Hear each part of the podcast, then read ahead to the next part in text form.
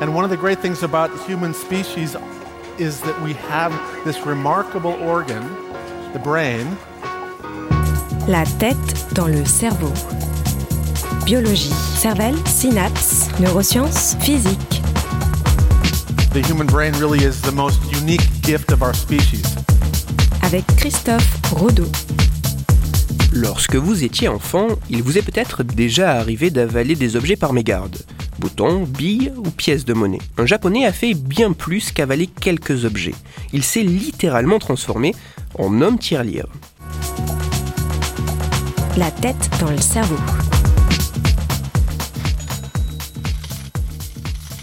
C'est vraisemblablement sur l'île de Honshu, dans la préfecture de Tokyo, qu'en 2017, un homme vient consulter les médecins de son hôpital local.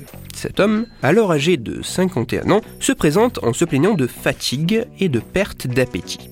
Ce japonais, qui ne suit aucun traitement médicamenteux, souffre de ce qui était alors diagnostiqué comme des antécédents dépressifs, et ceci depuis près de 30 ans.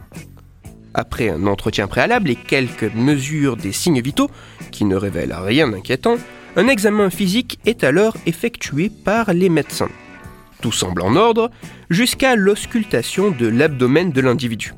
À la palpation, l'abdomen est dur, alors qu'il devrait normalement être souple. De plus, il est sensible sur le côté gauche, révélant des signes d'irritation. Pour découvrir l'origine de ces mystérieux symptômes, un examen radiographique est alors réalisé. L'étude des radios révèle la présence dans la cavité abdominale de l'individu de corps étrangers opaques au rayon X.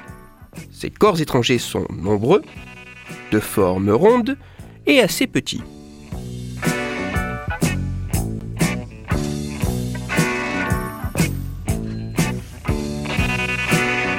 Un examen plus approfondi révèle que ces corps étrangers ont provoqué une perforation des voies gastro-intestinales. En d'autres termes, un trou mettant en contact l'intérieur des voies digestives avec le reste de l'abdomen. La décision est alors prise de transférer l'homme en urgence au centre médical de traumatologie et de soins intensifs aigus de l'Université médicale et dentaire de Tokyo pour une prise en charge chirurgicale. Les chirurgiens procèdent à une incision au niveau de l'abdomen afin d'explorer les voies digestives. Leur surprise est totale lorsqu'ils découvrent des pièces de monnaie s'échappant des voies digestives directement dans l'abdomen du patient. C'est 140 pièces de 1 yen, 99 pièces de 5 yens, 1642 pièces de 10 yens, 8 pièces de 50 yens et 5 pièces de 100 yens, soit au total 1894 pièces de monnaie qui seront retirées du corps de ce patient par les chirurgiens, soit un poids d'un peu plus de 8 kg. C'est sans doute le poids de toutes ces pièces qui a été à l'origine de la perforation des voies digestives. Perforation qui a pu être la cause de l'aggravation de certains symptômes ayant poussé l'homme à consulter.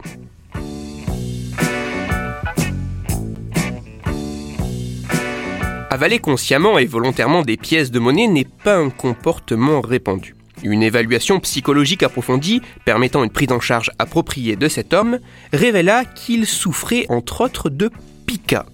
Le pica est un trouble du comportement alimentaire qui pousse l'individu de tout âge à ingérer, de manière répétée, des substances non nutritives et non comestibles, telles que de la terre, du papier, de la cendre de cigarette ou encore par exemple des pièces de monnaie. Les causes de cet étrange trouble restent encore bien mystérieuses et controversées. Seule certitude, dans certains cas extrêmes, cette pathologie peut pousser des individus au mépris de leur santé à se transformer en véritables hommes tirelire. Si j'ai choisi de parler de cette étude de cas bien précise aujourd'hui, c'est pour trois grandes raisons. En premier lieu, ce cas me permet d'illustrer qu'en dehors de la boulimie et de l'anorexie mentale, il existe une constellation d'autres troubles du comportement alimentaire, allant de la consommation compulsive de glaçons jusqu'à l'ingestion de ses propres cheveux. Ensuite, cela me permet d'illustrer une nouvelle fois qu'étudier la pathologie permet de mieux comprendre le fonctionnement sain. Car lorsqu'un comportement sort de ce qui est qualifié de normal, c'est que vraisemblablement certains mécanismes, certains processus ne jouent plus leur rôle. Et ce n'est parfois qu'ainsi que l'on peut déceler l'existence de tels mécanismes de contrôle, de tels processus de régulation, car chez ces individus, ils sont défaillants. Et enfin, cette étude de cas me permet de parler de ce qui pourrait s'apparenter à de la psychologie ou de la psychiatrie, pour rappeler que bien que biologie, neurosciences, psychologie ou psychiatrie utilisent des regards, des concepts et des paradigmes différents, tous ces champs disciplinaires essayent d'un peu mieux comprendre le fonctionnement humain. Toutes les références de ma chronique se trouveront sur mon site Cerveau en argot pour approfondir la chronique d'aujourd'hui, je vous renvoie vers un article disponible sur Internet qui revient largement sur l'étude de cas dont nous venons de discuter tout en recensant d'autres cas quasiment identiques. Cet article a pour titre 8 kilos de pièces de monnaie retirées de l'estomac d'un japonais. Il est écrit par Marc Gozlan et il est à lire sur le site réalitébiomédicale.blog.lemonde.fr.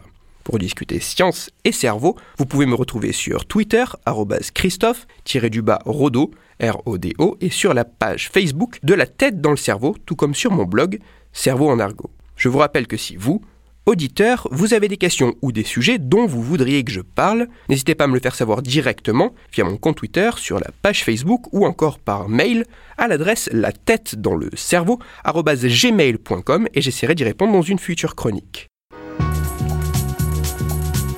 Christophe Rodeau. La tête dans le cerveau.